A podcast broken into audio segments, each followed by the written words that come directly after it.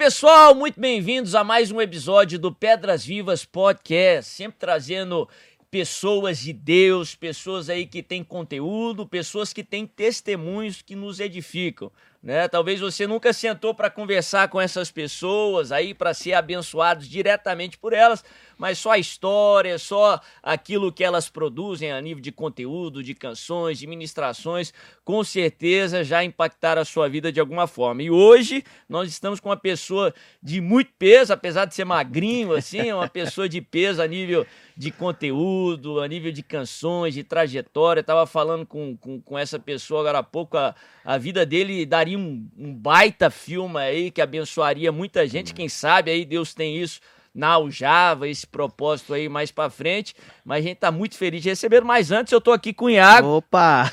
Obrigado aí por mais uma vez poder ter essa oportunidade de participar aqui desse podcast, né? Mais um episódio do Pedras Vivas Podcast. Lembrar você também que tá aí acompanhando com a gente, se você tá acompanhando pelo YouTube, não deixe de seguir aí, né? Se inscrever no canal, ativar as notificações para você sempre ser avisado quando tiver novos conteúdos e se você estiver ouvindo aí nas plataformas né, de áudio, segue o perfil também para você ficar por dentro de tudo, né? E hoje estamos aqui, né, Bispo Davi, é. com o Delino Marçal. Prazer estar tá com você aqui, meu irmão. obrigado, obrigado, Bispo. Obrigado, Iago. Que honra estar tá aqui também, servindo com vocês. Sei que vocês têm sido porta-voz de Deus aqui para abençoar Amém. muita gente. E eu tô honrado de estar aqui, viu, gente? Obrigado Amém. mesmo. E eu fiquei sabendo agora, Iago, eu ia brincar com você que o Iago ainda continua sendo palmeirense e o Palmeiras Opa. continua sem Mundial, né? É verdade. Eu fiquei sabendo que o Delino é, é palmeirense. Hoje, hoje eu não tô sozinho nessa. É, a Bíblia fala que o poder de Deus se aperfeiçoa nas fraquezas, né? Mas por que, que você chegou a isso? O que, que é? É aquela maldição hereditária? Como é que foi? Como é que foi a experiência? Rapaz, eu, eu vou te falar, meu irmão, eu tenho um meu irmão mais velho, é, a gente sempre tem alguém para ser referência, né? Uhum. Ele é palmeirense. Aí eu, Ixi. de tanto vê-lo torcer, eu, eu é. passei a gostar do time também. É, com todo carinho e afeto, mas foi um mau exemplo. Né? Tô brincando. Eu, eu, tenho um irmão corintiano, né? Que é corintiano roxo, mas eu, Nossa. graças a Deus, eu fui por outro espectro, né? Eu fui pro São para o São Paulo, né? Ah. Sofra um pouco mais, né? Deus tem trabalhado no meu coração, mas não larguei isso ainda não. Sou São Paulino ainda. O bispo, eu tava em casa assim, né? E vendo as notícias, pô, a rainha, né? É, você viu aqui? Deixou a gente aí. Aí, cara, já tava tarde, bem tarde mesmo. Acho que uma hora, uma hora, uma hora e vinte, uma hora e meia, não sei. Aí meu cunhado mandou assim, um post da rainha. Aí assim, Morri sem ver o Palmeiras. é, eu recebi isso também, mandei pro Iago. Mandou pra mim, tarde da noite. Eu, eu, recebi um do, do Rei Charles aí, falando aí, que falou, ó, oh, não tenho muito tempo, Palmeiras. Vai. Se vira, né? Vai dar certo. Ano que vem a gente tenta oh, de novo. Sabe, né? Ai, rapaz, é difícil mas, aí. Mas que benção, Delino. Prazer, cara. Uma honra ter você aqui, né? Tô tentando trazer o Delino já tem um tempo, viu? Uma conversa aí de bastidores. Ele que tá num corre só aí pelo Brasil.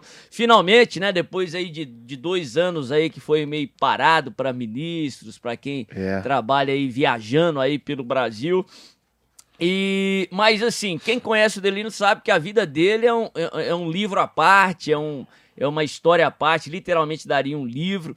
E eu queria começar com isso, então, Delino. Como é que como é que começou a tua trajetória com Deus? Fala um pouquinho aí da tua família. Eu sei que é algo muito interessante. Bispo, eu, eu tive o privilégio, né? Eu digo, eu tenho esse privilégio, né? Que, de ter nascido num lar cristão, né? A minha mãe é, decidiu servir a Deus, né? Ela é, era pastora? Sim, minha Sim. mãe, minha mãe, é, mas ela, ela começou assim, né? É, bem tímido a, a, a vida cristã dela, mas eu, esse, essa decisão dela também acabou alcançando os filhos, né? Os nove filhos. Então. Nove filhos. Nove né, filhos, Uau. é. Então eu, eu tive esse privilégio, né? Minha mãe foi inserindo ali, dando as pequenas porções. E minha mãe tinha um chamado muito grande, missional, assim, sabe? De missionária. Então ela, de repente, já tinha. Não, não abriu igreja, mas lá na nossa, nossa casa era tipo um núcleo, né? De, uhum. de célula. E ela já fazia algumas reuniões ali, juntamente com. Você nossa... nasceu em Goiânia, não? Não, eu nasci numa cidade chamada Arap... É, Arapoema, Tocantins. Uhum. Nós íamos de lá para Goiânia. Na verdade, para Aparecida de Goiânia, né? Uhum. Então, é onde tudo começou, né? Aí, é, ali no Garavelo, quando eu morava ali. Eu ia falar isso agora. Eu, é. eu, eu também sou do Garavelo, oh. de Aparecida de Goiânia. E tem uma amiga minha de infância que na época que você estourou, né, aqui na música e tal, ela falou: Olha, eu estudei com ele na mesma sala, lá no Colégio Garavelo, lá no Garavelo, e, e, lembrou de você, dessa mesma origem minha eu também. Era, eu era terrível. ela, ela, não vai ter um bom testemunho. Fala, fui transformado depois disso. Viu? Transmita lá, fala que eu encontrei Jesus. é, é, então, assim, eu tive esse privilégio, né, cara, nascer na nascendo um lá cristão e tudo isso. Você de nove irmãos, você é o quê? Mais velho? Eu não, eu sou mais novo, né? Uau, né? É. Sou mais novo. É o nono mesmo, é quase igual o Davi, hein? Bateu na trave, o oitavo. é, e, e, assim, é, escadinha, né? Todo mundo assim, diferença de dois, três anos. Então. Você foi criado com teu pai? Não, não, não fui. Eu, eu sou o único filho que não, não conheceu meu pai. Seu eu pai faleceu antes? Não, na verdade, meu pai deixou minha mãe uhum. com os nove meninos. Uau. E minha mãe é, conheceu Jesus, isso também ajudou muito, né? Pra você ver a importância da igreja, cara. A, a, igreja ajudou muito a minha mãe, assim, a, a, cuidar da gente, entendeu? Então, vira e mexe. Minha mãe vendia farinha na época, então a, a igreja era um braço. Tipo, é, levava alimento, cesta, e é, é, isso que eu acho bonito no evangelho. E minha Amém. mãe, quando veio no veio pra Aparecida, né? Com que é tanto de menino, tudo pequeno, né?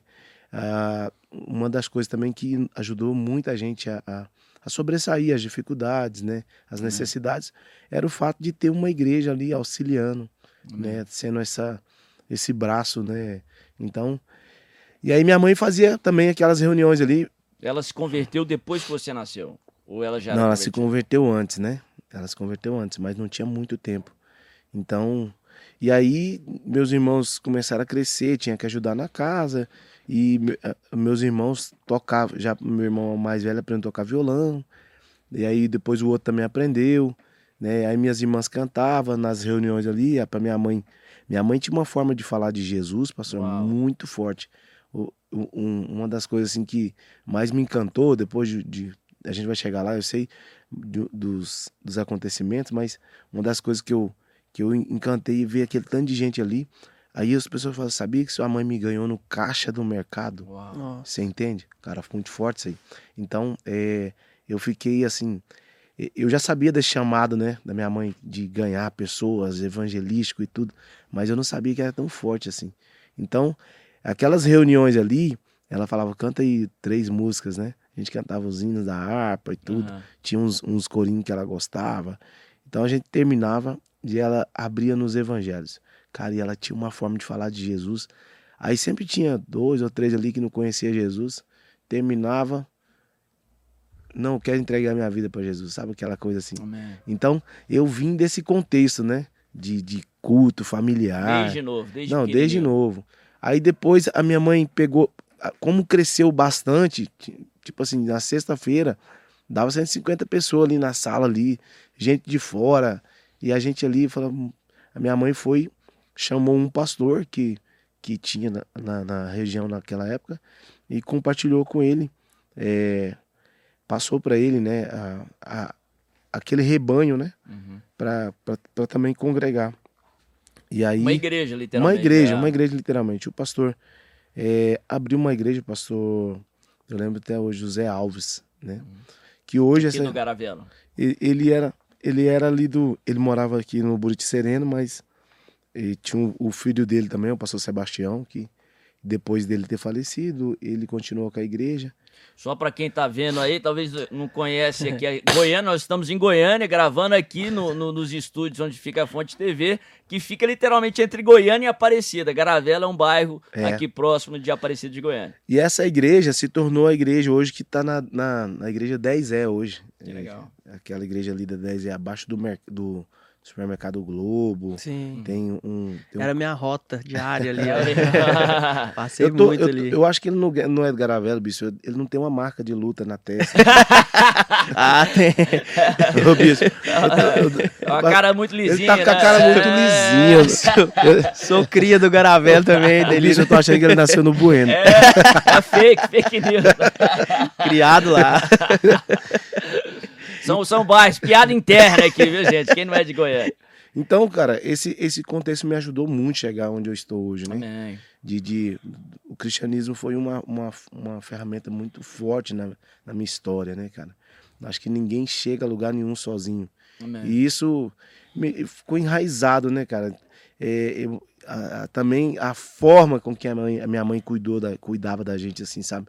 A mãe- minha mãe tinha muito é, esse interesse de nutrir a nossa vida com oração. Então, Amém. a gente fazia campanha de oração da madrugada legal, mesmo acordando morrendo de sono, né? Eu era o mais sonolento, assim. o mais eu, novo, né? eu chegava até, até questionar minha mãe, mãe, por que, que eu tenho que orar de madrugada, cara? Pelo amor de Deus. Orar de dia, eu tinha comigo, dá, dá o mesmo efeito. A minha mãe levantava assim, a gente de madrugada, cara, eu levantava com raiva. Mas a gente é, é, ouvia, né, cara? Poxa, Assim, uma, uma lição para os pais aí, né? Pô, Ao, ao fruto aí, né? É, assim, isso teu aí. ministério, a tua experiência com Deus, hoje é uma bênção para muita gente, né? Isso aí. Para os pais ensinarem, né? Por mais que pareça ser algo besta, vale a pena, né? É. Você insistir, você forçar, né? Ensina a criança no caminho que deve andar, porque quando ela crescer, ela não vai se desviar dele. Justamente. Eu vejo, eu vejo muito isso, sabe, sabe, Bispo? Porque esse negócio é, ensina a criança, eu vejo que às vezes os pais ensinam o caminho e não no. Entende? Isso aí. é. Eu acho que uma coisa que foi muito. que pesou muito é porque eu vi ela fazendo. É. Então, às vezes, acordava de madrugada minha mãe tava lá de joelho. O exemplo é o melhor professor, né? Você entendeu? É. Então, às vezes, minha mãe, ó, vamos pra igreja. Então, não negociava. É. Eu vou contar um testemunho aqui pra vocês, cara, que a gente tá aqui no podcast. Eu fui, é, eu, parti- eu tenho algumas igrejas que fazem obras missionárias assim e eu participo. Sim. E tem uma igreja lá em, lá em São Paulo que ela, ela é na segunda maior favela do Brasil, na Uau. Heliópolis. Sei. O nome do projeto é SS, SOS Jesus. Ah, conheço, conheço o pastor Ismael. Ismael, É, isso. conheço sim, já estivemos Um lá. dia, um dia ele foi, ele tava com algumas visitas tal para fazer em alguns presídios e eu tava justamente na região. Aí eu falei, ah, eu quero ir, pastor, quero ir e tal. E a gente foi visitar lá eh, alguns presídios. Cara, chegou na ala lá e tal, clima pesado, cara, mano, o- vou chamar os presos aí da ala tal, teve um problema aí, Uhum. e tivemos que fazer um negócio, aquela Uau. coisa, aquele clima pesado. Aí eu peguei o violão, comecei a cantar e tal. Rapaz, aí cantei ali umas oito músicas, introduzi, Uau. depois dei uma palavra pra eles, sabe? Você via muitos deles ali chorando, arrependidos, né, cara? Porque essa mentira, essa pseudo-liberdade que o mundo prega, que é bom e tal, é, o fim é o mesmo do filho pródigo ali, né? Sim, O cara, quando se dá conta, ele tá ali no meio dos porcos, né? sim. Então, eu tava lá cantando e tal, terminei a palavra. Aí tinha uma ala lá, tinha um cara, né? Separado, ele era o chefe, provavelmente o chefe daquela ala. Aí o cara falou, ó, o chefe quer falar com você ali. Uau. Eu falei, ah, tá bom. né? tipo assim, amém. Tremendo. Aí fui lá, cara. Ele, ó, ô irmão, obrigado aí por ter vindo aí, orado aí com o pessoal aí, cara. A gente teve problema em ontem, tá bem difícil aí. Uau. Aí tá. Aí o cara olhou em mim e falou assim, rapaz, acho que eu te conheço. Eu falei, ah, tem muitos vídeos aí no YouTube. falei pra ele, tem muitos vídeos aí no YouTube aí, cara. Aí ele falou, não, cara, acho que eu te conheço de algum lugar aí. Uau. Falei, rapaz do céu.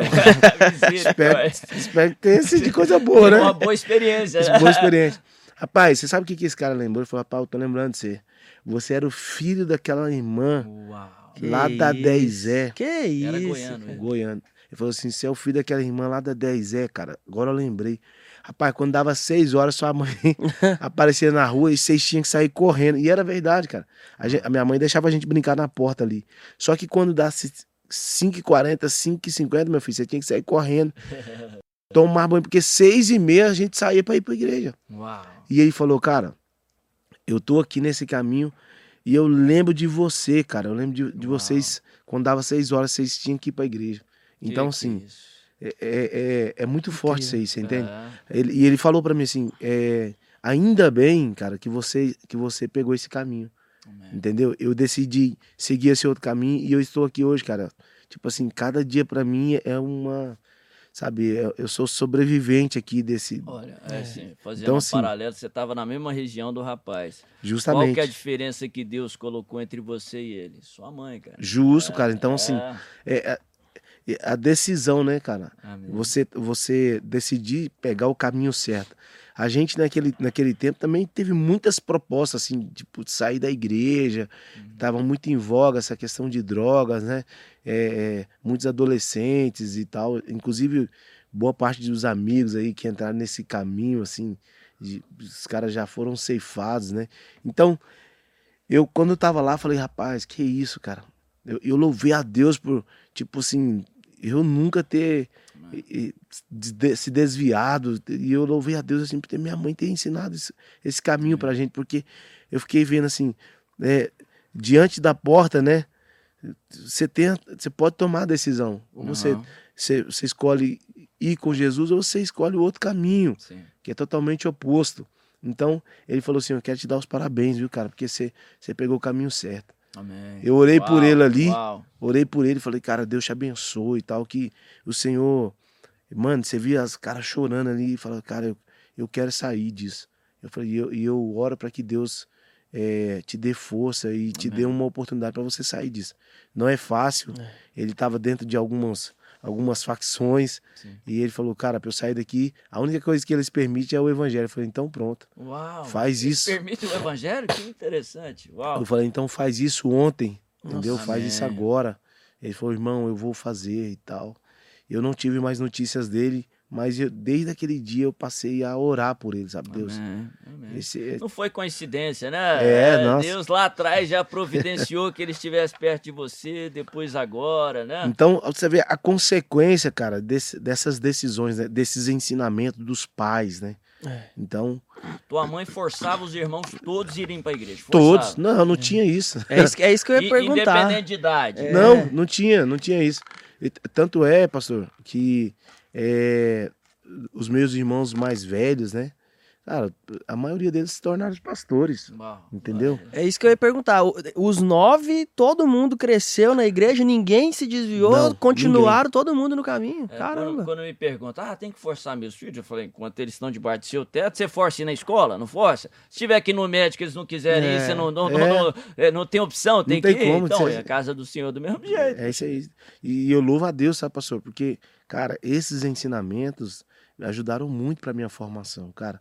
O evangelho, cara, não, não, não só me aproximou de Deus, não, cara. O evangelho abriu um, um caminho de conhecimento, de, sa- de sabedoria, de querer ir além da, da- desse, desse. Porque quando, principalmente quando você nasce num contexto de muita pobreza, né? Igual eu vim assim, de muita pobreza, você dependia dos outros pra comer. Sua mãe vestir. trabalhava fora e cuidava de vocês. Como é que era? A minha mãe vendia farinha na rua, cara. Uau. Minha mãe É. vendia farinha na rua. Então, assim, é- ela vendeu o almoço para pagar a janta. Você entende? Mas a- esse contexto de igreja, de comunidade, né? Ajudava muita gente. Então, vira e mexe, a irmã trazia uma cesta, vira e mexe, você. O irmão falava assim: Ó, seu filho calça canto, minha irmã, não importa. Vambora. você entende? Então, assim, sapato, roupa e tal. É, eu, eu digo assim: a igreja foi tão importante na, na minha vida, na vida da minha família, né? Que ela não trouxe só, só vestimenta, comida, não, cara. Abriu um contexto de querer conhecer, de ingressar numa faculdade, Amém. sabe? De querer estudar, de querer saber mais sobre Deus e sobre o universo, que é o Tem mundo. muita gente que desassocia, apesar da palavra não desassociar. Mas você está falando que não só foi importante o encontro com Deus, que é fundamental, né? Mas tem gente que desassocia o convívio da comunhão dos santos, a igreja do A Senhor, igreja, que é o corpo de A Cristo. Deus age através da igreja. É, Justamente. você está trazendo a tônica que foi importante para você esse convívio com a comunhão dos santos, com a igreja Com do a Senhor. comunidade, com a comunidade. É. Foi isso que nos forjou, cara. Foi isso que, que, que. Pra você ter ideia, a minha mãe aprendeu a ler, cara, ler na Bíblia. Uau! Entendeu? Então as irmãs ali, ah, Modete, assim e tal. E a gente também, a maioria analfabeto, não sabia nada. Uhum. Então, mas assim, minha mãe aprendeu nesse contexto. E aí foi ensinando pra gente, depois a gente foi estudar e tudo. Então, isso, isso levou a gente para além, sabe, da ignorância, porque esse convívio com a comunidade é, é como a Bíblia fala, pastor. É, é como o fogo afia o ferro. É. Assim é o homem. Esse esse relacionamento, né? Esse rela. É. Esse... E, e, a comunidade imperfeita, né? Com Imperfeito. certeza vocês lideram com pessoas Nossa, meu Deus. é uma comunidade, de, é. tipo, não é o que a gente tem hoje, né? Sabe, sabe, às vezes eu fico vendo assim as pessoas, né? Nesse contexto novo, nessa, nessa sabe? Reclamando da poltrona. É, reclamando não, do ar. Sai da igreja porque a poltrona, é. o irmão me olhou feio, né? É. O irmão tava com dor de barriga, poxa vida. Meu Deus, então eu fico olhando e falando, gente, por tão pouco, né, cara, a gente deixa de, de crescer, uhum. Né? Crescer. Alguém que ignora a comunidade, cara, ele tá deixando de crescer. Uhum. Ele tá deixando de ir além da, sabe, da, das impossibilidades. E eu falo para você, pastor, foi na comunidade, foi ali na, na, na, comunhão dos santos que eu ingressei numa faculdade, foi na comunhão dos santos que eu arrumei um emprego, entendeu? Tava ali, o cara falou, rapaz, tem um pastor, tem um, tem um, um, um irmão aqui que ele tem uma empresa lá que tá precisando de funcionário. Eu falei, sério? Então vou lá nele. Eu conversei com ele, fui trabalhar com ele. Uau. Então, de lá, ele falou, me ajudou a ingressar na faculdade, entendeu? Então, tudo isso tudo na igreja. Amém. Entendeu? Então, cara, como que a gente. Você vê a importância da igreja na, na sociedade, Amém. sabe? No, nos bairros, na, nas famílias, né? Então, é, alguém que ignora isso, né? Eu vou congregar de casa. Ô, oh, meu irmão. Hum. Você me que desculpa. base você tem. Você me desculpa, mas é, eu, eu não... tem, tem, gente que pensa que a vida cristã é para ser vivida como uma carreira solo, né? Não, Deus, em nenhum momento na palavra, pelo contrário, né? Deus ordena a sua bênção na comunhão dos santos. É na, é, comunhão. É, na, na igreja. Eu vou te falar um exemplo assim, cara, que até a minha mãe usava muito. Ela falou assim: meu filho, se você tirar um dedo hoje, arrancar um dedo aqui, porque é, uma vez alguém falou para ela aí, né? Eu sou igreja, né? Minha, a minha sobrinha falou para ela, sou igreja. Ela falou assim: não, você não é igreja. Igreja é quando nós estamos ah, na é comunidade. É membro, é. Quando você está sozinho, você é membro. Aí ela falou assim: se você tirar um dedo e jogar ele lá no quintal e falar assim, amanhã eu colo, não cola não. É então, é, você é uma família, né? É. Quando você tá junto, né? É. E... Se, se você tirar o braço do meu corpo, ele não deixa, ele não é corpo mais. Ele, é ele é, um cadáver, né? Justamente. A, a, expressão que o Paulo usa, né? Essa expressão não é bíblica. Eu sou o corpo de Cristo. Não. O Paulo fala, você é membro do corpo de Cristo, né? Nós somos pedras vivas né, no edifício que Deus está construindo. Tijolo sozinho não faz parede, não faz pedra, né? Quando nós estamos no, no vínculo é. da igreja. É né? isso aí. É, é, é, interessante que em João 10, quando Jesus fala do eu sou bom pastor, ele fala que a estratégia do lobo é dispersar a gente do rebanho. Meu Deus. É, eu, eu, eu, costumo falar que o primeiro sinal que a pessoa está se esfriando com Deus é quando ela se esfria na igreja, né? ela deixa de participar do convívio, aí começa já a comparar, criticar, né? É, começa a olhar o homem não Deus, né? Aquela, aquele meme, eu vi um meme na internet, quem sai de igreja por causa do homem é porque não tá lá por causa de Deus. porque a, é, a igreja é imperfeita, tira o homem da igreja, a igreja fica perfeita, mas Deus nos ama tanto que ele quis fazer o é. propósito é. perfeito dele através de pessoas imperfeitas Justamente. como nós. E é isso, e é isso que, que faz a gente chegar onde a gente chega, né? Eu, irmão, o cara fala assim, é, eu, eu encontrei uma igreja, tipo assim, encontrei uma igreja perfeita. Irmão, então não vai lá que você vai estragar é ela. Isso aí. você vai estragar ela. mas, Desculpa. Sem problema. Mas, Delino, como é, com, quanto que foi, assim, aquele teu encontro com Deus? Que você fala, converti ali, foi tal experiência, como que isso aconteceu? Olha, comigo foi bem paulatino, assim, né? Eu acho que na adolescência, na adolescência, eu, por estar sempre envolvido, né, nesses esse trabalho de igreja, aí tive que liderar ali ministério de adoração e tudo. É, meu, isso foi tão é, assim natural na, minha história, né? Porque eu estava ali envolvido um, um, dia assim que é, nós fomos, eu acho que num, num, num, acampamento da igreja e ali o povo teve um no encontro, né? Aquela uma oração para para a juventude, todos que estavam inseridos naquele contexto para receber batismo com o Espírito Santo e tudo. Cara, eu tava lá no meio. É. E eu falo, Deus, eu quero, eu desejo, eu quero, eu quero ser uma benção, sabe? Rapaz, e naquele dia eu tive um, um, assim, um encontro pesado com Deus, tanto a nível de, de espírito quanto a nível de palavra, sabe? Também. É, me deu desejo de. Eu saí daquele encontro ali com desejo de ler Bíblia, de sabe? Quantos anos, mais ou menos?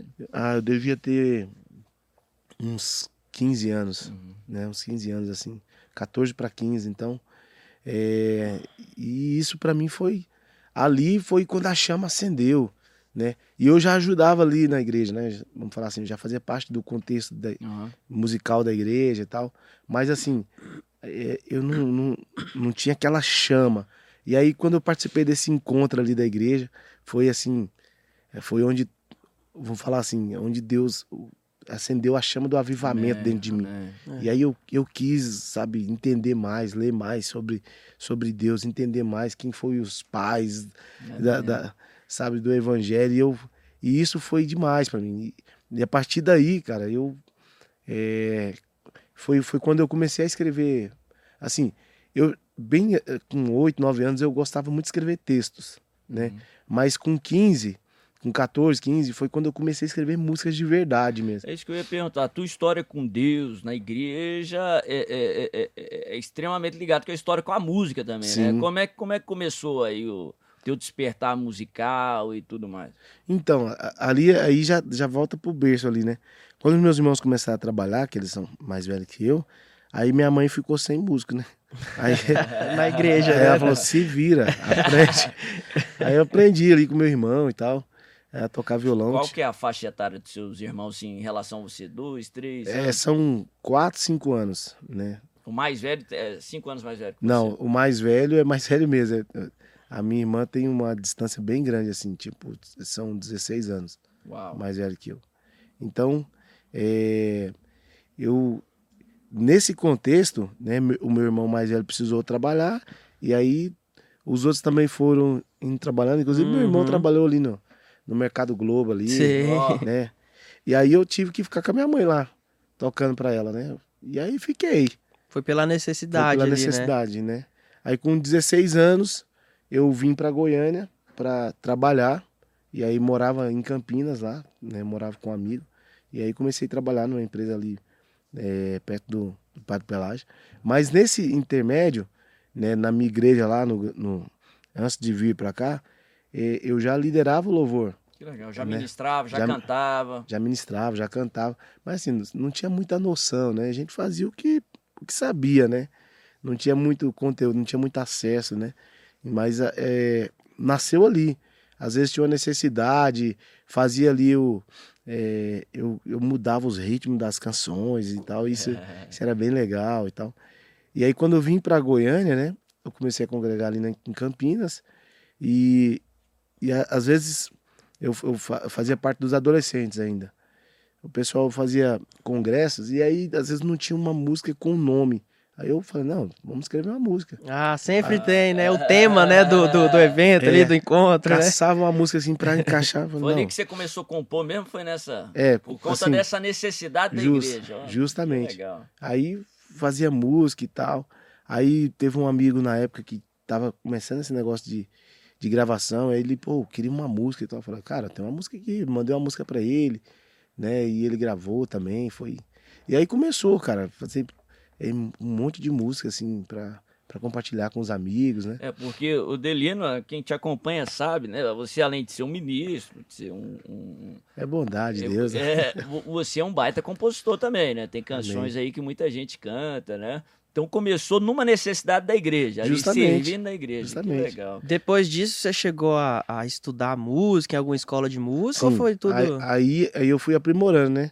É, eu passei ali no Gustavo Ritter. Eu também, eu Ah, também é, estudei lá. Estudei, Ui, estudei. Ó, nossa história, a gente passou nos mesmos lugares, viu, Deli? É, Eu estudei no Gustavo Ritter um tempo, depois eu fui na orquestra da igreja, né? Eu tocava baixo acústico e às vezes fazia guitarra. Então, violão, guitarra, sempre gostei, né? De instrumento de corda. que legal. E aí, ajudando ali nos jovens também, no, no sábado, né? Violão, guitarra. E quando tinha os cultos de Santa Ceia da igreja, eu, eu tocava na orquestra. Então isso aí fortaleceu bastante. Depois eu Na fui. época você estava na Assembleia de Deus, eh, Ministério Campinas, Campinas, Bispo Ides, né? Justo, Toda justo. Então lá no início, assim, bem no início mesmo, assim, eu servi ali, foi, foi um tempo muito especial. Inclusive eu tenho uma gratidão muito grande pelo bispo, né? Amém. E quando eu fui sair de lá, eu falei, bispo, ó, você pode ter certeza que eh, jamais vou esquecer tudo que, Amém. que o Senhor e essa igreja semeou na minha vida. Então, as marcas estão aqui, né? Então, Amém, é amém. impossível esquecer, né? E a gente tem que olhar para a história com esse senso de gratidão, né? Você Então- liderou o louvor lá, a equipe de louvor? Sim. Como é que foi? Eu comecei nos adolescentes, liderando adolescente, né? É, aí tinha outros líderes comigo, mas eu comecei nos adolescentes. Aí depois, mas eu já fazia parte da equipe. Aí depois é, fui liderar a equipe de, de louvor da igreja, a segunda equipe ali, depois da mais da Elsa, né? E aí é, fiquei ali um bom tempo liderando com o Léo, com os meninos e tudo. Depois fui liderar jovens, consumi um pouco mais, né? Aham. E foi benção também, né? Criamos vários projetos. Eu vejo que até hoje tem projetos ali que a gente Amém. fez parte ali na criação, né? Isso é bacana demais. E, e- e sempre levou. E como é que começou a, a carreira musical, vamos se dizer assim? Como é que começou a gravar CDs e etc? Então, é, ali no, no Ministério de, de Jovens, né? é, no sábado, né? é, o pastor ia fazer os congressos e eu já tinha. Eu criei algumas músicas ali para os adolescentes que elas tocavam na igreja. Que elas ficaram assim tão, tão bacanas e tal. É, os adolescentes na época tinham adocas, né? Chamadas Sim, Santidade. Aí Até nós- hoje, né? É. Aí nós, esse, esse, esse nome se deu por causa de uma letra, Que legal. né? Então, foi bem, foi bem bacana, assim, a gente poder fazer, contribuir com essa história né, inteira, porque... Amém. é, e aí o pessoal, no sábado, às vezes, né? Ô, canta aquela música sua. Nossa, aquela música é linda demais. Não, aí foi... Eu já tinha palavras de Deus sobre isso, né? Sobre ministérios e tal. Mas eu tinha muito medo. Uhum. Tinha muito medo, assim, falar, cara, viver disso, meu Deus. Uhum. E eu já tava namorando e tal, tinha, queria é, formar, de, e constituir uma família, trabalhar. Você, tá- você fazia faculdade de quê na época? Eu Você- fiz contabilidade, né? contabilidade. Oh, uau! Fiz Chegou a conta- formar, não? Não, não formei, não. Mas eu fiz. Mas estudei na faculdade de Araguaia ali no. Que Aham. legal. Na época tinha um grande amigo fazendo a gestão lá, que era o Everton. Uhum. Me deu um desconto bom, viu? Porque se não fosse ele, não dava, não. Amém. Aí, bispo, nasceu ali, né? E aí, cara, eu recebi várias palavras de Deus. Amém. E aí eu fiquei assim, entre a palavra de Deus e querer o que eu. a, a minha vontade, né? E eu falei, cara, vou ouvir a voz de Deus. Então, Uhum. eu deixei as coisas que eu estava fazendo, né? Embora era o meu sustento. Passei um tempo assim de sendo provado por Deus, né? Que isso, isso faz parte do processo. E encarei o ministério mesmo, né? Entendendo que Deus havia confiado em mim um chamado. E aí nasceu. Começamos tímido, né? O processo tímido, mas depois Deus foi fazendo coisas assim Qual eu- foi o primeiro CD gravado? Ó, meu primeiro CD foi o Que Amor é Esse, né? Uhum. Lá no início, né? Eu regravei algumas canções. É, muita gente te conheceu na época que você fez aquela participação com o Thales, gravou o DVD. Na verdade, o primeiro CD não foi esse, foi Casa do Oleiro. Aham. O primeiro CD foi Casa do Oleiro. E aí depois é, eu fiz o Que Amor é Esse, que quando o Thales me chamou. Foi, na, foi aquele CD mesmo? aquele que CD. é- Entendeu? O Thales, o Thales me Ele convidou. estava num momento também de muita expressão no país. Justamente. né? O Thales me convidou para participar do DVD dele e tal, o ID para mim. Ali eu já tinha zerado a vida para mim. Porque Ah. assim, Deus, Deus levantou o Thales numa, numa dimensão tão grande. É. E ele, de fato, ele, ele foi e- é até hoje, né? Foi uma referência grande para a formação ali da, da minha vida musical.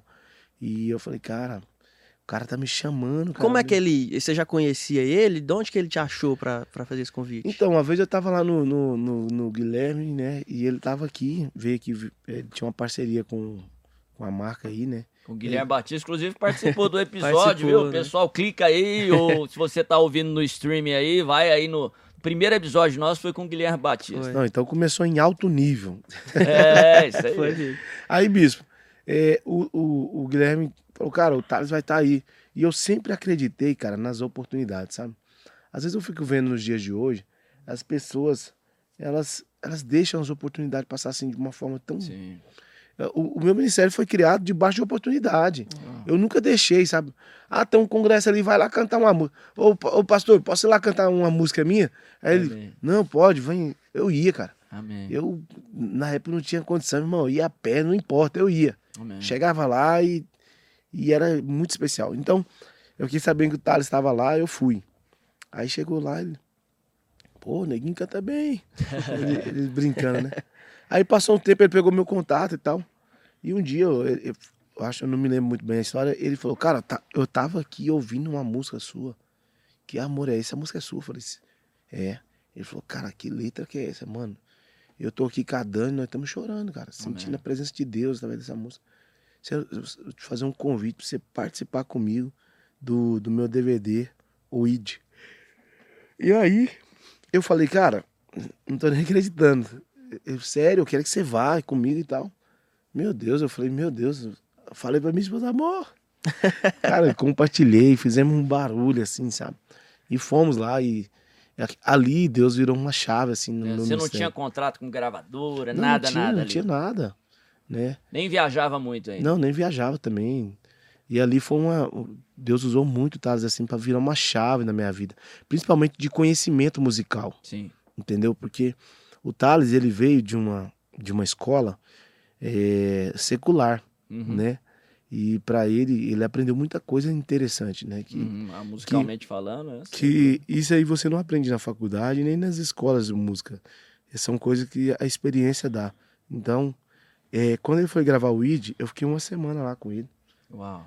fui em todos os ensaios, eu participei, eu vi como que funcionava, sabe? Então, assim, Uma mentoria mesmo. Pra... uma cortina foi aberta, eu, fui, eu, eu enxerguei o universo musical ali, como que funcionava tudo, sabe?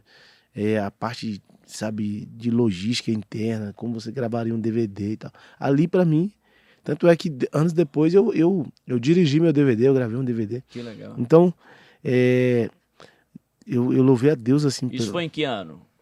Eita, rapaz, acho que foi em 2010. 10. Foi 2010 né, que a gente que eu tive a oportunidade de ir lá e, e gravar com ele, né? Uhum. E foi muito marcante pra mim. Eu levei minha mãe, Que sabe? legal. Foi muito legal. Minha mãe ficou muito feliz. Eu honrei ela lá e tal. Então, assim, foi minha primeira grande experiência, né? E, e dali surgiram, começaram a surgir, surgir outras coisas assim especiais. E abracei mesmo, sabe? Abracei. O ministério começou a, a ganhar uma conotação, né? É, reconhecimento de, de, do trabalho que a gente estava fazendo, né? Alguns artistas, quando o, o Thales gravou minha música, depois a, a gravou música minha, a Aline gravou, é, o, o próprio Thales, é, o Nani Azevedo e tantos outros cantores, A assim. Midian recentemente. A Midian, né? Mas assim, eu acho que eu tenho mais músicas com, com anônimos do que ah, conhecidos, né? Mas assim, muitos nomes da música, né? é, veio até, até mim Como através compositora. como né, cara? compositor, veio até mim. E, e isso acabou que fez com que o ministério crescesse ainda mais, né? Amém. É, vamos, vamos explorar um, pouco, um pouquinho sobre essa onda do compositor aí. Como- co- você começou a compor ali com 16 anos, numa necessidade da igreja. Como você se aprimorou? Como é que funciona a composição para você hoje? Você compõe muito ainda? Você dedica tempo a isso? Fala um Ah. pouquinho conosco. Bicho, composição pra mim é vida, de verdade, assim, eu, eu tava até brincando com o menino ali, né? Que, que de vez em quando, assim, você, você vai lá pegar um chinelo, Deus fala assim, você quer uma música? filho?" Não, Deus, só pegar meu chinelo aqui mesmo. é o tempo todo escrevendo. É, eu gosto, eu gosto bastante de, de escrever. É, inclusive, eu, eu tenho, é, futuramente eu vou, vou lançar algumas obras aí, né? É, livros, né? Que eu sempre gostei de escrever mesmo. É, uau, é. Então, Com é, certeza ia edificar muita gente. muita eu, gente. eu, eu, eu tenho muito essa veia da escrita. Então, eu, a, a composição para mim é um ministério, né? Uhum. Ela é um ministério que vai para além da arte, né? Mas é como você enriquecer uma letra, como você buscar é, fazer isso de forma contemporânea, como isso, isso, isso cabe muito pesquisa, estudo, né? Então, É que você tem música aí que, que foi cantada por gente que tava no groove, no pop, no pentecostal, vai num leque enorme, né? justamente. E então assim, é, eu, eu quando eu percebi que a, que a, que a música é, ela doutrinava também, como diz Ricardo Wesley, é, a música doutrina, eu comecei a, a, a mergulhar bastante na Bíblia para extrair, tentar contemporaneizar as, as histórias, né? Histórias bíblicas e tal. E aí, cara, eu comecei a literalmente, eu pegava o texto ali, abria, aí eu começava a escrever música em cima, assim. Mas aí, como que você transforma isso? Você pega aquela parte histórica e faz ela se tornar contemporânea, né, para as pessoas. Então, eu acho que é a parte mais difícil, assim, né? Porque, como diz o, um grande autor, se o simples fosse fácil, já teria feito outro parabéns para você, né? É. Mas é, nesse contexto, para mim a música ela nasce assim de forma muito natural, intencional também, né? Porque durante muito tempo, até aqueles que estejam nos ouvindo aí, durante muito tempo as pessoas dizem não, eu oro aqui, desce e, E tal. vai um download E assim. de- é. Cara, a música sim é espiritual, mas ela também tem o lance da Ah. transpiração. Então, é, a Bíblia diz que Daniel pelos livros, né? Hum. Foi pelos livros. Então, com a gente não é diferente. Você, como que você vai escrever se você não tem informação na sua mente? Sim. Então, eu abri a Bíblia como eu- eu abro até hoje. E às vezes eu quero falar sobre um aspecto, um texto, eu vou ali naquele livro, pesquiso sobre ele e vejo e pego essa história e começo a, a compor. E, e isso, né, quando você canta a palavra, né, isso acaba trazendo um- uma força ainda maior. Então, é, eu, eu de manhã, quando acordo, às vezes eu tenho uma melodia na cabeça, às vezes eu termino aquilo que eu comecei, né?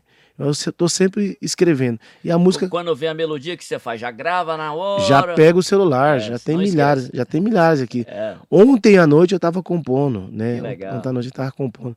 Ontem à noite eu tava. eu- a gente tava fazendo. Eu chamei um amigo, então a gente fez três músicas ali pra gente fazer um projeto e tal. Então, assim, é minha vida, né? Eu, eu tô sempre dedicando à composição. E acontece de forma intencional. Por quê? Se você esperar que o seu espírito, ou até mesmo o seu corpo, né? Fala, vai lá compor. Você nunca vai, irmão, porque você vai sempre estar fazendo alguma coisa. Então, eu sempre faço isso de forma intencional. E, e- e quando tem aquele chamado bloqueio criativo, que o negócio não vai mais. não, aí eu cancelo tudo. Eu deixo. eu- o bloqueio criativo acontece diariamente, né? Sim. Porque a Você mente. continua, Não, aí, aí eu, eu, eu descanso a letra, né? Então eu, eu dou um stop ali. deixa na aljava. Justamente. Eu, eu deixo tudo gravado, né? Uhum. Deixo tudo gravado. E aí, eu, sabe que eu, uma coisa que eu faço bastante? Aí eu vou ouvir música, né? Uhum. Que é uma coisa que seu cérebro fala assim, ai, que bom. Você entende? então, você Descansa, liga. vai- né? é, você vai descansar seu cérebro, vai ver outra coisa e tal. Às vezes ali no.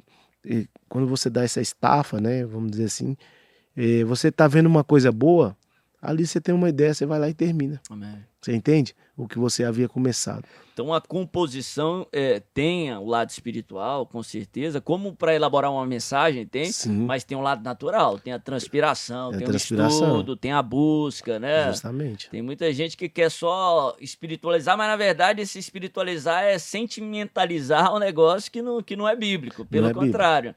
Quem busca, encontra. Se você não buscar, não vai encontrar, né? É desse jeito. Então o processo aí, grande parte do processo criativo aí é a transpiração mesmo. Justamente. Sempre, é, sempre lendo uma obra ou outra, sabe? Para você ser inspirado, para você lembrar, né? Você ter alguma coisa para dizer, não só aquilo para falar. Então, eu, eu sempre tô aqui pesquisando e eu entendo assim, como eu disse para você, para mim é um ministério, entende? Para mim é um ministério. Então, por ser um ministério, eu dedico nisso, entendeu? Eu dedico. Agora, é, de um tempo para cá, a música deu uma esticada, né? Então, eu tava até falando com um amigo ontem que, que eu tinha algumas músicas lá na MK, eu precisei soltá-las, mas não era o que eu queria, Aham. porque depois daquilo eu contemporaneizei muita coisa, sabe? É, a gente tem uma tendência hoje musical, apesar de, de ter uma identidade, mas existe uma tendência.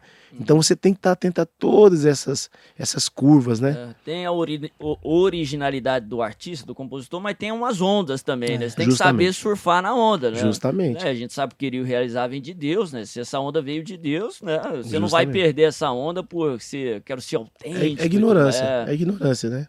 Se a pessoa tentar bater de frente com aquilo que Deus está fazendo, não, não dá, entendeu?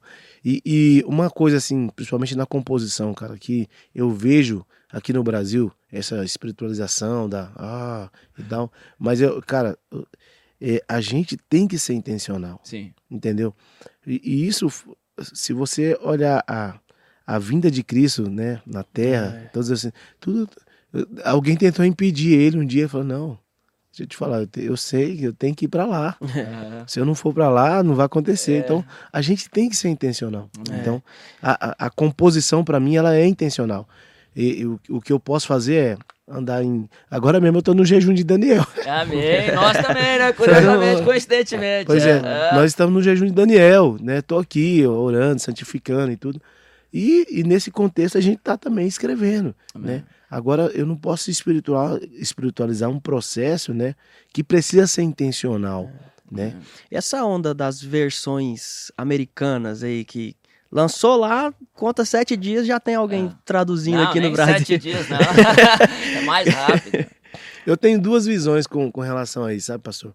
Eu acho que eh, a gente não pode ter nenhum tipo de preconceito, né? Porque o que eles fazem lá também é, é, é muito legítimo, Uhum. né? E, querendo ou não, hoje nós estamos debaixo de uma grande influência americana. Sim. A música brasileira. né? É. Eles, eles, eles, eles têm uma certa facilidade para para construir o congregacional, né? Uhum. de uma forma muito simples, né? Eu tava vendo o Steven Furt falando daquela música A Bênção, né? É. Que é o pastor da, Blessing. é. É, da é, Elevation da- Church. é. né? Então assim, o cara tava no altar e falou assim pra cara de Job, pregando sobre família, "Ah, olha aí que o Senhor te, aí a- o marido dela te abençoe. É. Aí depois saíram ali mesmo e, e construíram a canção, né? Então eles têm essa facilidade do congregacional. O Brasil tem essa, essa diversidade. Então você chega aqui em Goiânia, você vai encontrar um worship né, mais brasileirado, vamos dizer assim. Aí você vai no Nordeste, não tem um worship. É. Cê- lá, lá é um baião, cê entendeu?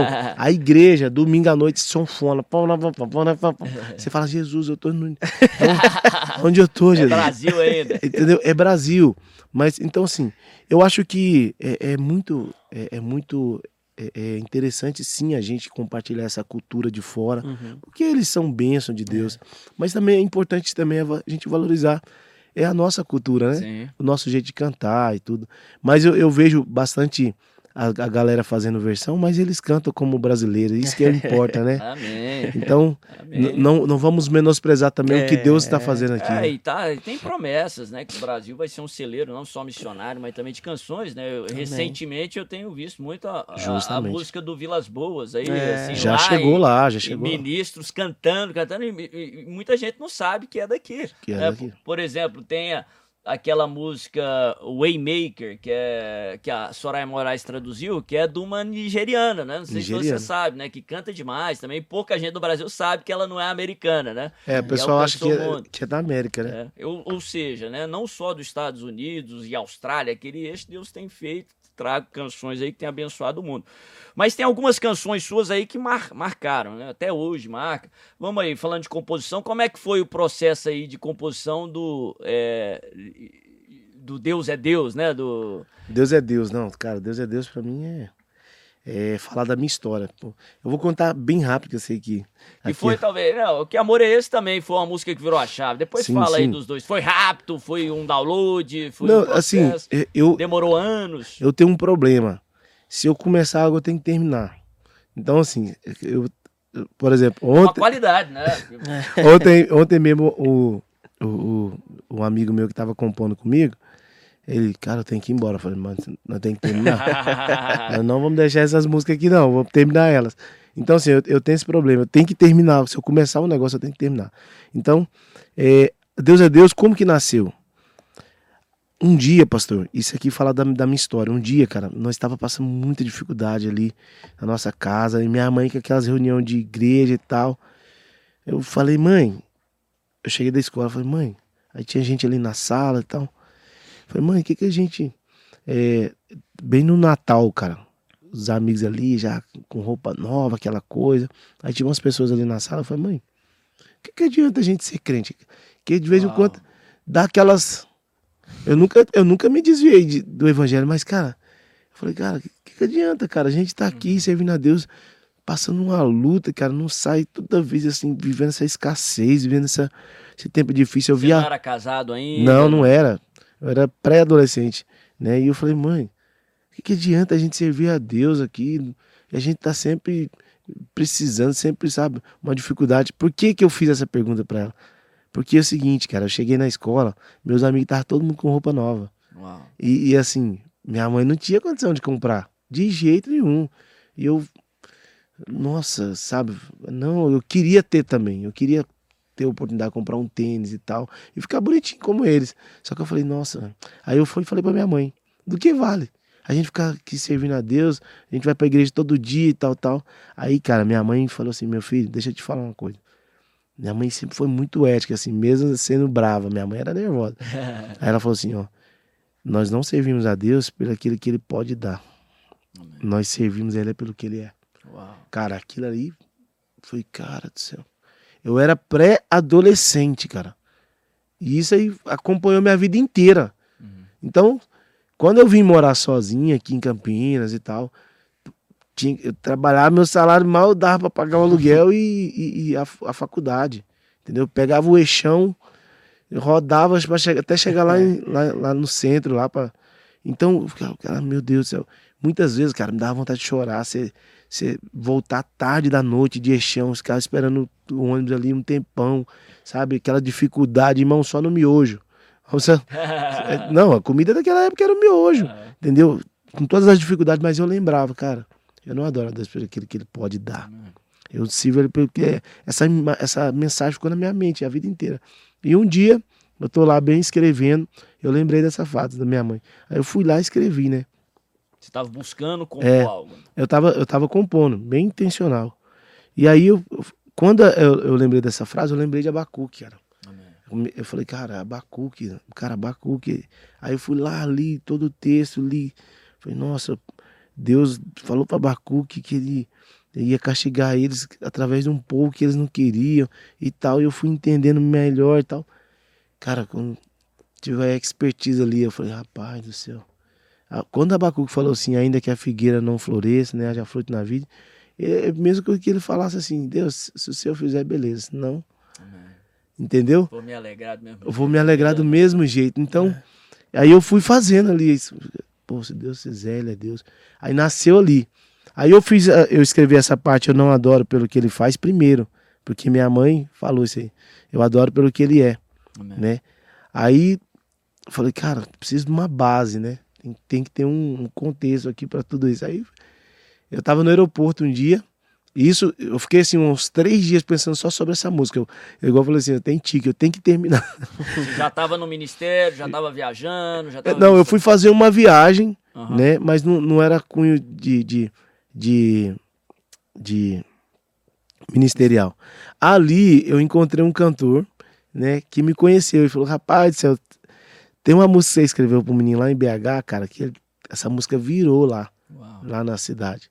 Falei, sério, mano? Falei, cara. Aí ele falou pra mim assim: só que você tem que tomar cuidado. Falei, o que, que foi? Cara, porque você fica dando música pros outros, o pessoal vai ficar conhecido e você não fica. Hum. Aí, rapaz, eu pensei. Aí eu, eu já tava com essa, com essa música, né? Aí eu pensei, não, mas eu. Eu, eu falei pra ele, não, fique em paz, cara, que se Deus fizer, ele é Deus. ele foi embora, eu falei, eu vou colocar isso aqui Amém. na letra. Aí eu coloquei, se Deus fizer. Aí quando eu vi, cara, a música já estava praticamente pronta. Uhum. Eu vim pra. Olha, pra você ter uma ideia. Melodia e letra. É, já tava, já tava com a melodia. Eu voltei, cheguei, cheguei no dia da vigília da nossa igreja, que era lá no porão. Chegou no porão, eu cantei essa parte aqui, ó. Se Deus fizer, Ele é Deus. Se não fizer, Ele é Deus. Cara, o pessoal foi levantando e cantando essa música. Amém. Aí, dez minutos cantando só essa parte, só que Aí eu não tinha, eu não adoro pelo que ele faz. Eu tinha escrito só um pedacinho, né? Aí ali eu finalizei ela. Amém. Terminou no o culto, culto, no culto. Uau. Eu finalizei ela. Então assim, você vê tanto que a igreja é importante, né? Finalizei a música e tal. Meu, e todo culto tinha que ter ela. Pessoal, mas assim, não tava gravado, não tava nada. Era só na nossa reunião de oração ali mesmo. Então, essa música nasce, começou lá com os ensinamentos da minha mãe e tal. Uhum. Essa forma de viver a vida, né? De sempre entender, irmão, que o que Jesus disse pra gente é uma verdade. No mundo a gente vai ter aflição e tudo. Uhum. Mas a gente precisa ter bom ânimo, né? É. Amém, amém. E nasceu essa música assim, nesse contexto aí. E, e, Delino, você é um dos poucos goianos, creio que ministro do Evangelho, ministro de Louvor, talvez seja o único mesmo, que chegou a ganhar um Grammy, né, cara? Como é que foi essa experiência aí? Acho que foi 2017, 16, que ano que foi? Foi 2019. Né? 19, Pô, errei nos dois. Não, é, isso aí já faz parte do, do cristianismo, ninguém tem dom de adivinhação. Pastor, então eu, eu também, assim como muita gente se encanta com isso, eu também fiquei encantado, né? No, de verdade, hoje, né? Já tinha sido indicado antes, não? Nunca, nunca havia sido indicado. É, algumas pessoas é, que fazia parte da academia falou, cara, porque ah, no, ali você é avaliado por parte técnica e não Sim. espiritual, né? Esse foi um disco que o Eli produziu, né? O Eli Soares, ele produziu esse disco para mim é, Guarda Meu Coração. E eu falei, cara, tenho, eu tenho algumas músicas aí que poderia ser indicado, né? E não foi. Mas é justamente a música que eu mais. É, que fala mais comigo, né? Que é Guarda Meu Coração, essa música que fala muito comigo. E eu falei, nossa, cara, que benção. Quando eles me ligaram, eu achei que era trote. De verdade.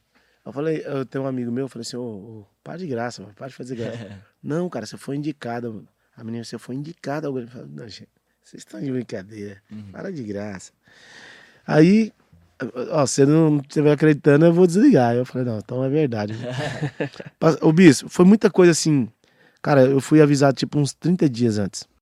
Só que eu não tinha passaporte, eu não, eu não, eu não tinha visto. Não tinha visto, cara? Não tinha visto. 30 dias? 30 Uau. dias, eu não tinha visto, cara. Falei, mano, deu ruim.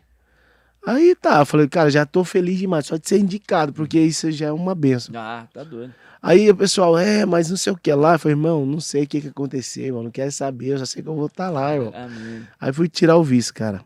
Eu já tinha sido negado uma vez. Não. Negou Nunca de... tinha ido pra América. Nunca tinha ido, negou de novo. Uau. Você acredita que negaram de novo?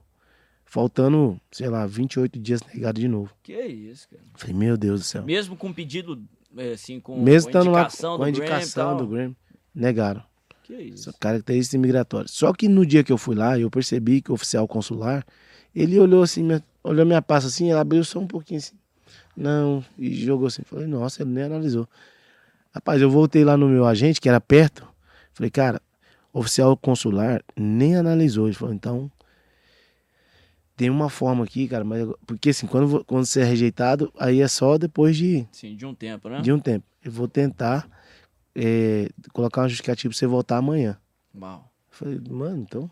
Aí tava uma aba lá para voltar. Uhum. Ele colocou, conseguiu marcar de novo aquele para ir lá validar e marcar, né? Lá no. Uhum. Aí no dia seguinte, bispo, olha que doideira. Conseguiu marcar. Fui, marcamos. Voltei lá. Quando eu cheguei lá no, na, na embaixada, o cara. Senhor Delino, o senhor esteve aqui ontem. o que fazes aqui? Aí eu falei, ó, eu estive aqui ontem, o oficial consular nem olhou meus documentos. Então acho que, é, no mínimo, seria olhar a documentação. Ela não olhou. Ela olhou para a pasta assim. Eu falei, é verdade. Eu falei assim, então seria. A minha esposa também me ajudou muito. Uhum. Seria interessante vocês olharem.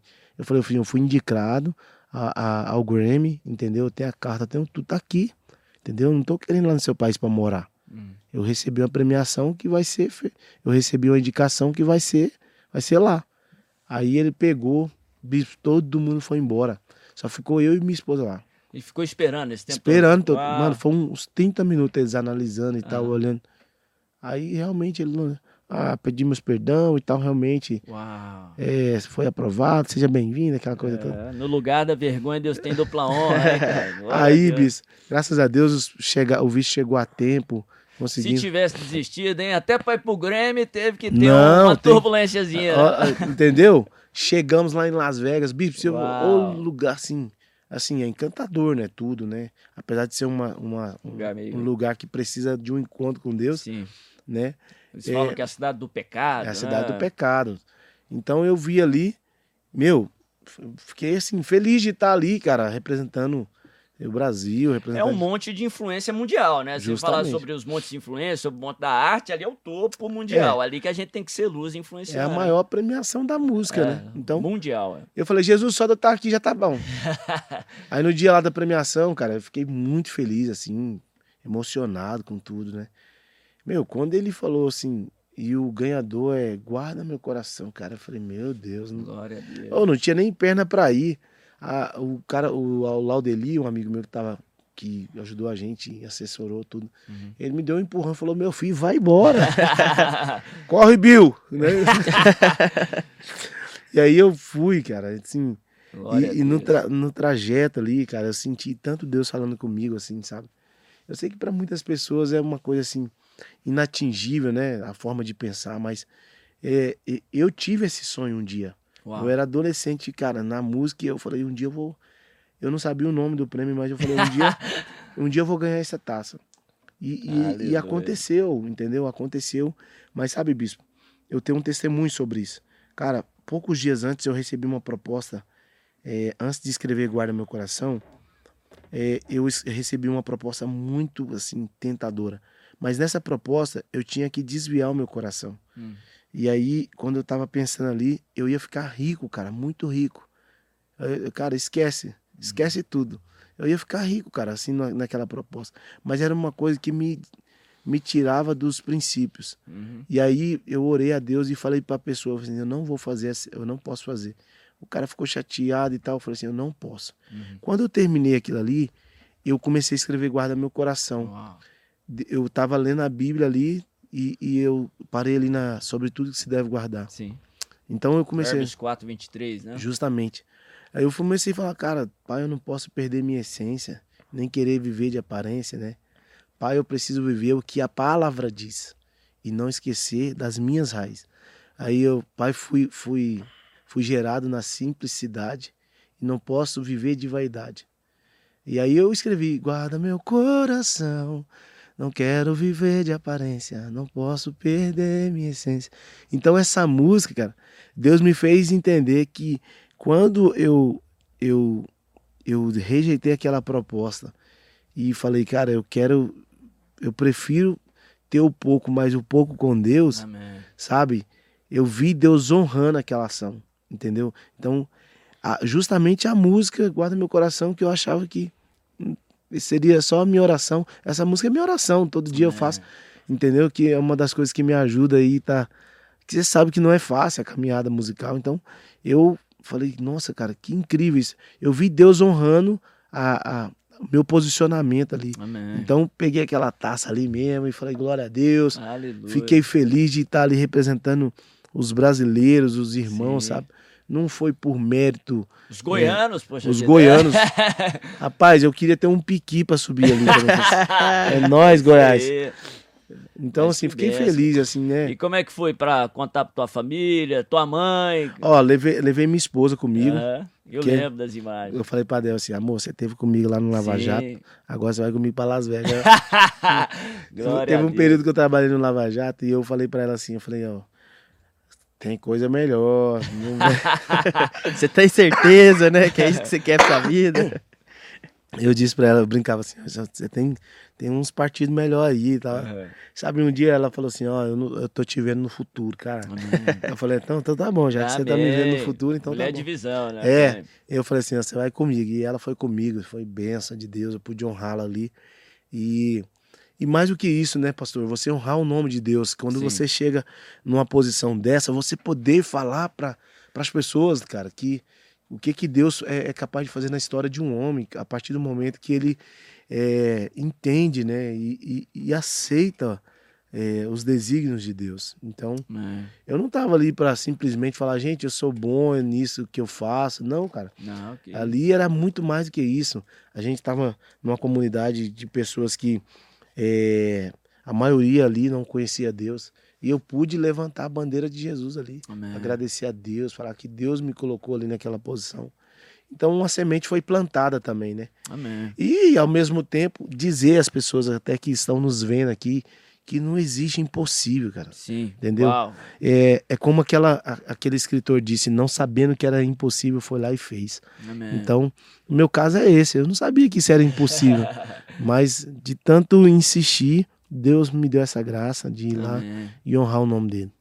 Delino, esses, esses últimos anos não foi só ruim para a humanidade, mas foi ruim, muito assim desafiador para você, né? No início do ano, a gente está em 2022 gravando, é, o Brasil todo foi chocado aí com, com, com a história aí da tua mãe, né? Como é que foi a partida dela? Como é que foi isso para você? Como é que foi? Você recebeu a notícia? Como é que você é, lidou com essa situação, né? Que foi curado aí desse, desse trauma? Como é que foi tudo para você? Olha, Bicho, realmente é, é muito, muito difícil pra mim até hoje, né, cara? Porque a minha mãe, cara, tem um significado muito importante, assim, na minha família, né? Não só espiritual, mas sempre foi aquela coluna mesmo, né? Uma mulher de oração, aquele exemplo. E, cara, é, a saudade, irmão, não tem como. É. Vira e mexe, você vai lembrar, você vai chorar e tudo. Isso é uma coisa, assim, que a gente ainda tá é, aprendendo a lidar, né, com, com, a, com a falta dela.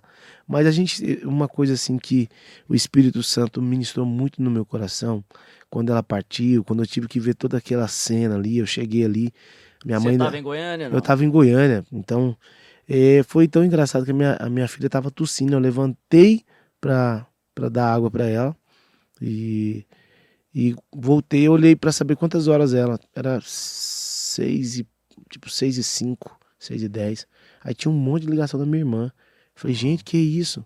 Aí eu já fiquei assustado, né, minha irmã não me liga esse Sim. horário, aí eu liguei, meu cunhado falou, ó, corre aqui na igreja de sua mãe, aconteceu um negócio aqui, e quando eu cheguei lá, cara, tava lá minha mãe e tal, toda aquela cena terrível. Mas é, eu sei que, que para Deus, cara, a forma com que a gente volta para Ele, isso não, não, não importa muito, né? Uhum. Mas a gente que fica aqui que sente, né? Sim. Como foi, a forma que foi, né? Mas é, uma das coisas assim que, que mais me sustentou nesse tempo foi a palavra Sim. sabe? Tem me sustentado, né? Porque o próprio Jesus disse, ó, no mundo vocês terão aflições, mas tem de bom ânimo. Sabe, eu acho que seria uma decepção muito grande para mim, para eu olhar hoje no cenário e falar assim, Deus mentiu para mim. Deus falou que ia ser tudo bom e eu ia viver tudo tranquilo, eu não ia ter luta, não ia ter prova. Não. Jesus nunca mentiu para nós. Entendeu? aflições, Ele né? disse: no mundo vocês vão ter aflições. E isso tem me sustentado. Porque eu estou no evangelho certo, da verdade, né? Amém. Então, Jesus falou: vocês vão ter aflições. Tem dia que vocês vão querer morrer mesmo, gente. Então, isso aí me sustentou demais. E, segundo aqui, a, a, eu cantei durante anos essa canção Deus é Deus. E as pessoas chegavam em mim, pastor. Eu me lembro de cenas assim como. Uma vez eu tava dentro do camarim e a mulher falou: Deixa eu falar com ele. Eu vi ela gritando de fora: Deixa eu falar com ele. Aí eu falei: Cara, deixa essa mulher entrar, pelo amor de Deus. E aí ela entrou, me deu um abraço e falou assim: Olha, eu moro aqui no morro e tal.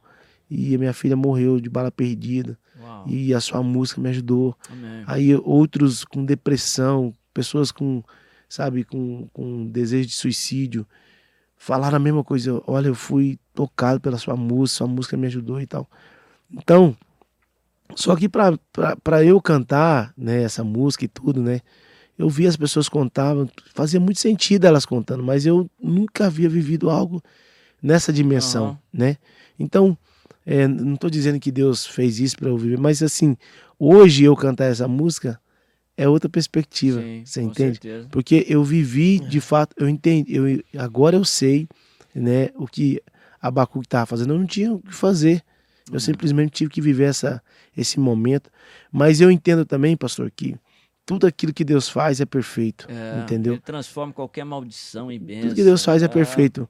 Então hoje é, eu já tenho um, já tenho uma nova canção nos meus lábios, né? Então é, eu tive em um lugar recente e eu falei, gente, era para eu estar prostrado, não era para eu estar aqui, né? Era para eu estar de cama, porque minha mãe significava sempre significou muito para mim. Ela não foi uma mãe, ela foi uma mãe e um pai, Sim. né? Então eu tinha talvez tinha todas as possibilidades para falar assim, cara, eu não quero mais fazer isso. Né? Eu não tô na música por dinheiro, não tô na música porque é, eu acho bonitinho. Não, cara, eu tô por uma missão. Aí é. Então, Amém. eu tive no lugar e, e compartilhei, olha, Deus me levantou desse momento difícil para dizer para você que você também pode levantar. É. Nossa. Amém. Então, eu entendi isso. O Espírito Santo testificou isso no meu coração. É, embora foi algo terrível, você vai levantar e vai dizer para as pessoas que é possível se levantar e continuar. Amém. Então, eu tive numa igreja recente de um amigo, pastor Iron, lá em. Aham. E tinha uma pessoa que estava há oito anos numa depressão Uau. por, por uma perda de alguém que ela amava muito e ela não conseguia. E nesse dia ela estava lá, sabe? E ela falou, ligou pro pastor, pastor, é, depois de uns três, quatro dias, ligou pro pastor, pastor, eu não sinto mais vontade de ficar prostrado desde quando eu ouvi o Delino falar aqui. Aleluia. Então, assim, Aleluia. Ela se levantou, uma pessoa que estava oito anos dentro de um quarto Ah, que de quando em vez ia na igreja, de quando em vez. Então você percebe que tudo tem um propósito, É, tudo que Deus Deus faz tá é perfeito. Do mesmo jeito que você falou lá no começo que a sua mãe, ela te ensinava na prática, ela vivia, né, aquilo que ela falava para você Uau. fazer. Yeah. Hoje você vive aquilo que você canta para as pessoas, né? Justamente. Através da vida de sua mãe, né? Então, um testemunho, né? Amém. Como eu amém. disse, como eu disse para você, poucos dias antes da minha mãe partir, ela falou: Ó, gente, essa semana eu tava orando aqui, desceu. assim, aniversário da minha sobrinha, desceu dois anjos aqui, desse jeito, um pegou no meu braço direito, um no meu esquerdo, uma semana. Ele falou assim: vamos comigo. E eu fui com eles. Na reunião de aniversário, eu falei, mãe, pelo amor de Deus, mãe. Tipo assim, coloquei climão, gente. Aham. Falei, mãe, é aniversário. Aí ela contou, não, eu precisava contar isso pra vocês. E depois, Uau. realmente, os anjos le- levou ela, né? Então, Amém. assim, eu, eu não conto essa história, ah, gente, não, cara, porque eu entendo que todos nós vamos ter que. A minha mãe não tá no seu lugar de, de destino, ela voltou pro seu lugar de Sim, A origem. vida é eterna. Amém. Deus Vida não vê a eterna. morte como nós Justamente. vemos, né? Então, assim, é difícil, pastor? É. Mas o Senhor nos ensinou a superar, Amém. entendeu? Então, Graça, né? gra- a graça de Deus Amém. tem nos alcançado todo dia, minhas irmãs, meus irmãos. Tanto é, minha mãe deixou cinco igrejas, cara. Uau. Minha mãe deixou cinco igrejas plantadas, meus irmãos estão lá servindo, eu, Eles estão pastoreando. eles lá. estão pastoreando. Então, tem vidas lá que estão sendo edificadas, as igrejas triplicaram o número de pessoas. Uau, então, uau. É, minha mãe deixou um legado muito grande. Então, é, é como o- ela, ela morreu como os mártires, né? Sim, Agora, sim, eu en- completamente, hein? Em pleno século XXI, é. Então, quando, quando um, um, um discípulo morria, se multiplicava o número de crentes. Sim, Então eu uau. vejo isso, sabe? Então eu olho para eu olho para a cruz e vejo que tudo que está acontecendo faz parte do plano de Deus. Eu, eu- eu não, não levantei meus olhos hora nenhuma e falei, ah, Deus, o senhor é mau, senhor... Não, pelo contrário. Eu tô, tô sendo aperfeiçoado no processo. A minha família também entendeu que a minha mãe estava assim bem cansada, Quantos sabe? anos ela tinha, perdão? Ela tinha 80 anos, né? 80 anos. 80 já, anos. uau. Então ela viveu, minha mãe viveu uma vida intensa para Deus e deixou um legado maravilhoso, pastor, que nós estamos construindo esse legado. Quando minha mãe morreu, eh, lá na casa dela tinha várias cestas básicas que ela, ela fazia para as pessoas. Então a gente quer dar continuidade. Eu quero dar continuidade nesse legado Amém. missional dela de continuar fazendo. Aham. E, e a gente tem um projeto ali naquela região onde ela morava. Noroeste, né? Região Noroeste. É, é, é, ali, pô, eu, eu, eu sou muito ruim de. Mas é isso aí mesmo. É, de, de continuar fazendo ali ações naquela região ali, uma região bem carente. Amém. Amém. Até hoje, né? E a vida é eterna, né? Eu vi um, um, um testemunho do Steven Kurt Chapman, um cantor americano. Ele teve uma tragédia na família também, que uma das filhas dele morreu e porque ela foi atropelada por um outro filho, assim, na garagem, né? Meu uma Deus. situação muito difícil. E ele compartilhando isso tudo que você está falando aí, né? O ouro refinado pelo fogo em minha prova e tudo mais. E ele fala que um pastor chegou para ele e aquilo ficou marcado para mim e ficou marcado para ele que o pastor falando que a vida é eterna. Esse pastor que estava consolando, ele teve um dos filhos dele também morri, que morreu de uma morte trágica e falou: olha, agora o seu filho vai ser muito mais parte do seu futuro do que foi do seu passado, né? Uau. Porque tem toda uma eternidade aí, milhões, bilhões de anos aí para frente com Cristo, né? Por mais que a morte nos choca, né? E para quem fica precisa da graça de Deus, né? Que é mais difícil para quem fica do que para quem vai. Nós cremos que a vida é eterna. A Bíblia fala preciosa é para Deus, né? A Olha morte isso. do justo, né? Hoje tua mãe vai ser muito mais parte de um futuro eterno com o Senhor, isso, com, é com você, com sua filha, com tua família, do que foi, né, no teu passado. E, e- e o legado da tua mãe fica aí, né? A bênção estende por mil gerações. Graças a Deus. Se, a, se, a, se Jesus não voltar, né, o Brasil inteiro é abençoado com o teu testemunho, da tua família, né? Graças a Deus aí pela pastora Odete, né? Graças a Deus. Graças a Deus pela vida dela. Pois é, Bicho, eu, eu, eu sou muito grato a Deus, de verdade, assim, por tudo que nós estamos vivendo. Apesar das, das, das lutas, né, a gente consegue levantar os olhos e dizer graças a Deus. Porque, é, como você acabou de dizer, tem um futuro nos aguardando. Amém. Amém. Então, a gente, eu, eu, eu olho para tudo que aconteceu e eu entendo que eu preciso encorajar outras pessoas que estão prostradas, Amém. que precisam se levantar, né? Pessoas que desistiram da vida, né? E estão vivendo, sabe, um caos, né? Por causa de uma perda ou, Sim, ou sim. por causa de, de coisas similares. Então, eu entendo que Deus nos deu um- uma mensagem, né? A partir, a partir desse momento. Amém. E eu- como eu disse, pessoas- eu digo para a pessoa, cara, não vim aqui contar notícia triste, não. Eu vim aqui dizer que é, é possível se levantar. Aleluia. Aleluia. Delino, infelizmente, cara, aqui para trazer o Delino precisa trazer mais vezes, né, É, cara? Porque a vida dele dois, é um né? livro, né? E quem sabe aí mais na frente não sai um filme, alguma coisa do tipo aí para edificar tanta gente eu aí. creio. Amém, daria, daria um filme bem bacana. Mas, Delino, pra gente encerrar, cara, dá uma palavrinha. Eu sei que pra você não. Geralmente vou dar, dar espaço aí pra você deixar link e tudo mais, mas seu conteúdo é só digitar Delino aí que aparece aí um, um arsenal aí pra te abençoar. Mas deixa uma mensagem aí pra gente encerrar. Pastor, eu acho que quero agradecer eh, esse convite aqui, Bispo, a a você, a sua equipe, todos os envolvidos aqui no podcast do Pedras Vivas. Eu sei que, como eu disse aqui no início, vocês têm sido um porta-voz de Deus para muita gente, então eu quero agradecer a Deus aqui. Eu, eu sempre penso assim é, no tempo, né? E, e eu queria dizer para você o seguinte: nós temos praticamente três meses aí para finalizar Sim. esse ciclo de 2022, Uau, né?